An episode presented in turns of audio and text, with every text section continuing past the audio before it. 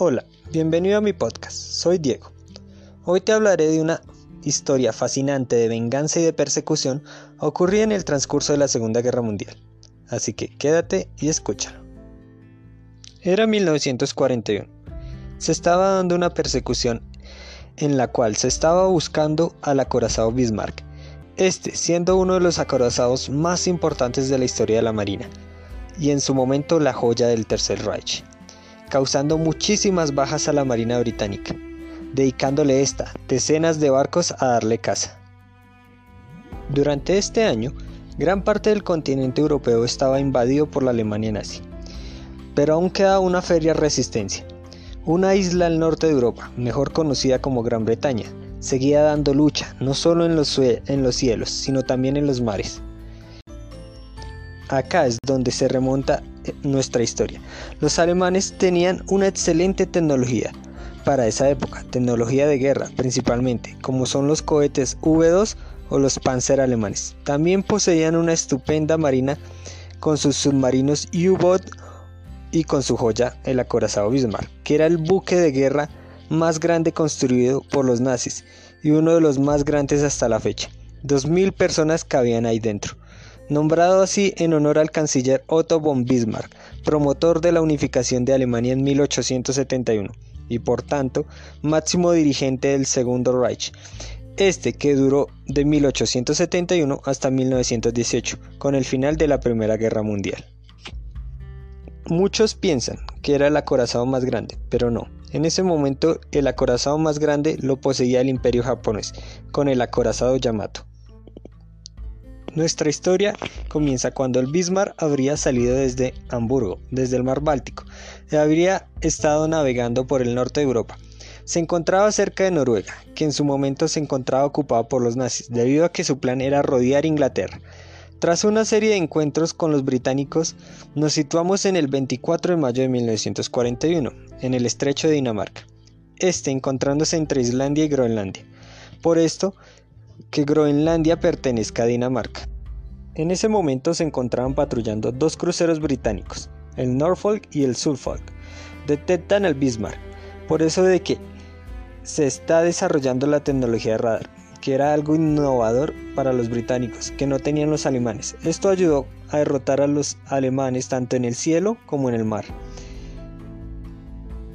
El caso es que detectan al Bismarck y piden ayuda a barcos cercanos. Tenían que hundir ese gran acorazado a toda costa. Entonces nos encontramos entre una batalla entre el acorazado Príncipe de Gales y el crucero de batalla Hood. Estos dos enfrentándose al Bismarck.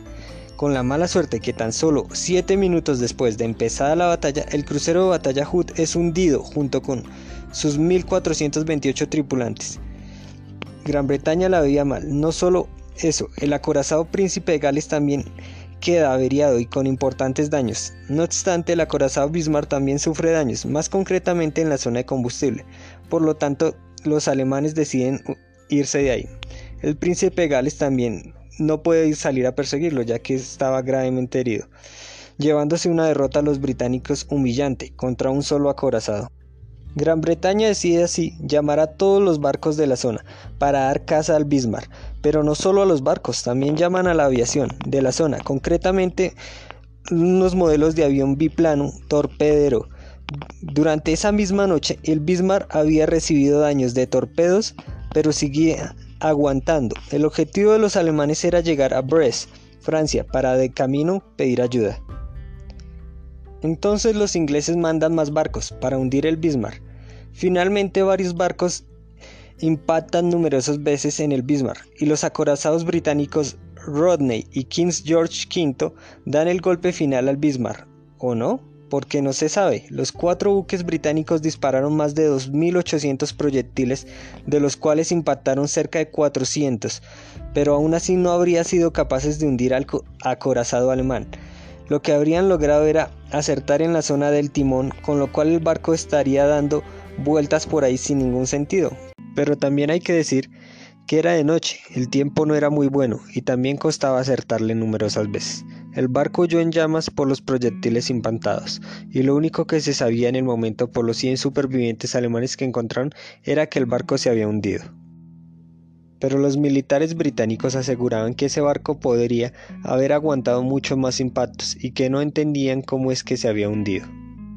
Pero la verdad se supo en 1989 cuando el oceanógrafo que descubrió el Titanic en 1985, Robert Bayer, descubrió el Bismarck en 1989 a unos 4.000 metros bajo la superficie.